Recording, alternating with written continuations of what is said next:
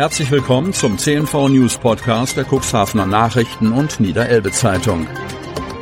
In einer täglichen Zusammenfassung erhalten Sie von Montag bis Samstag die wichtigsten Nachrichten in einem kompakten Format von sechs bis acht Minuten Länge. Am Mikrofon Dieter Büge. Donnerstag, 12. Januar 2023. Erneut Senioren beim Einkaufen bestohlen. Kreis Cuxhaven. Erneut wurde mehreren Senioren im Kreis Cuxhaven die Geldbörsen gestohlen. Am Dienstag wurden drei Diebstähle in Lockstedt und Nordholz gemeldet. Der oder die Täter gingen erneut gezielt vor und entwendeten Portemonnaies, die sich offen in Umhänge oder Bekleidungstaschen befanden. Wie berichtet wurden schon Ende Dezember vier Senioren Opfer von Diebstählen. Mit ebenfalls entwendeten Zahlungskarten hoben der oder die Täter nur kurze Zeit später Geld ab, bevor die Geschädigten die Karten sperren konnten. Zwischen 10 und 10.10 Uhr 10 stahlen die Täter die Geldbörse eines 71-jährigen Lockstädters, während er bei einem Geschäft in der Parkstraße in Lockstedt einkaufen war. Zwischen 10.30 Uhr und 11.30 Uhr schnappten sich die Täter die Geldbörse einer 84-jährigen Frau aus Dedesdorf, während sie in einem Lebensmittelgeschäft in der Parkstraße in Lockstedt einkaufen war war. In der Zeit von 13.45 Uhr bis 14 Uhr entwendeten die Täter die Geldbörse einer 79-jährigen Nordholzerin, während sie in einem Lebensmittelgeschäft im Feuerweg in Nordholz einkaufen war. Eine harte Zeit für die Wirtschaft in der Region. Nachwehen der Corona-Krise, Krieg und Inflation der Neujahrsempfang des Unternehmensverbandes Cuxhaven-Elbe-Weser-Dreieck, kurz UVC, stand unter keinen guten Vorzeichen. Die alljährliche Veranstaltung fand in Donners Hotel in Cuxhaven statt und war das Stell dich ein der Wirtschaft zu Jahresbeginn. Die Veranstaltung des UVC ist das alljährliche Stimmungsbarometer für die Wirtschaftslage in Cuxhaven und im Elbe-Weser-Dreieck. Wir haben es im Jahr 2023 mit vielen anspruchsvollen Themen zu tun, ob Energiekrise, Fachkräftemangel oder digitale Transformation. Das wird nicht leicht, prophezeit UVC-Vorsitzender Andreas Wulff. Gestörte Lieferketten und hohe Energiekosten, das seien die Herausforderungen, mit denen Unternehmen bei uns auch im neuen Jahr zu kämpfen haben. Die hohen Energiekosten treffen vor allem die energieintensiven Betriebe der Chemie- und Metallindustrie oder zum Beispiel die überwiegend mittelständisch aufgestellte Ziegelindustrie in Deutschland. Die ist aktuell noch massiv abhängig vom Erdgas, erklärt Wolf. Die Regierung müsse daher aufpassen, dass die deutschen Unternehmen auch international wettbewerbsfähig bleiben und der Wirtschaftsstandort Deutschland attraktiv bleibt. Selbst in deutschen Nachbarländern sind die Energiekosten teilweise nur halb so hoch und mit dem aktuellen Kurs der Regierung wird es keine Rückkehr zu niedrigen Energiepreisen geben. Attraktiver werden muss laut Unternehmensverband auch Cuxhaven. Der UVC fordert von der Politik und der Stadt mehr Attraktivität für Fachkräfte und junge Familien in Cuxhaven, bezahlbaren Wohnraum und eine attraktiv gestaltete kommunale Verwaltung. Da geht noch was, sagt Wulff abschließend. Beeindruckende Werksführung für Zeitungsabonnenten. Cuxhaven.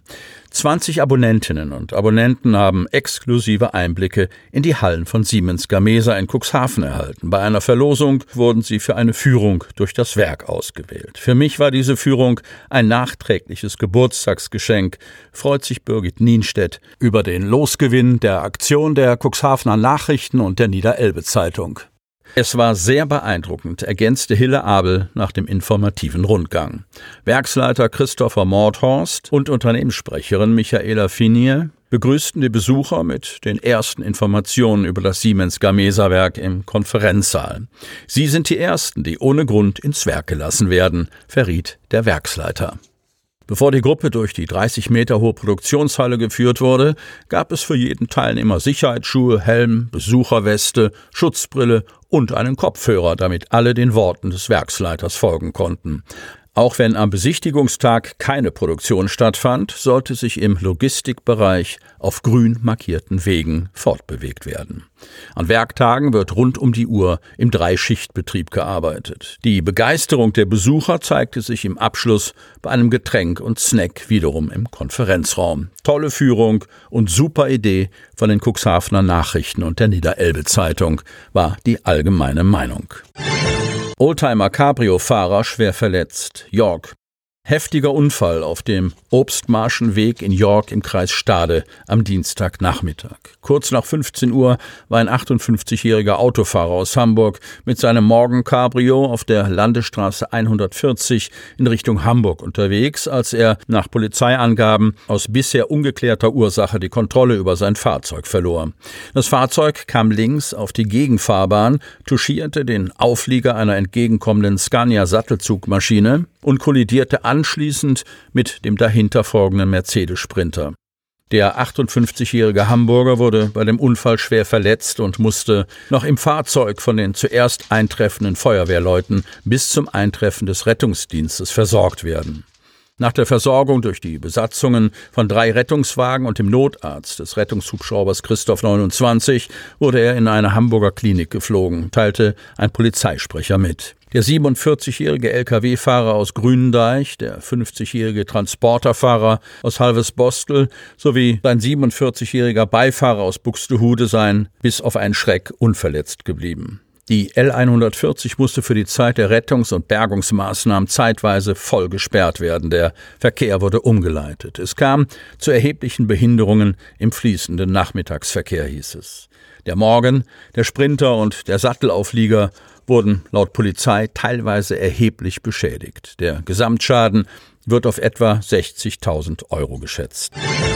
Sportentwicklungsplanung im Land Hadeln wird konkreter. Die Vorarbeiten laufen schon seit vielen Monaten. Nun wird der Sportentwicklungsplan in der Samtgemeinde Landhadeln konkreter. Im Sommer 2023 soll der Startschuss fallen. Dann sind alle Bewohner der Samtgemeinde eingeladen, die sportliche Zukunft vor Ort mitzugestalten. Der Auftrag ist vergeben. In der nächsten Woche wird eine Kooperationsvereinbarung im Rahmen der Sportentwicklungsplanung mit dem Kreissportbund Cuxhaven unterschrieben. Es kann sozusagen losgehen. Doch der offizielle Start der rund einjährigen Erstellungsphase eines Sportentwicklungsplans erfolgt erst nach den Sommerferien in diesem Jahr. Sie hörten den Podcast der CNV Medien. Redaktionsleitung Ulrich Rode.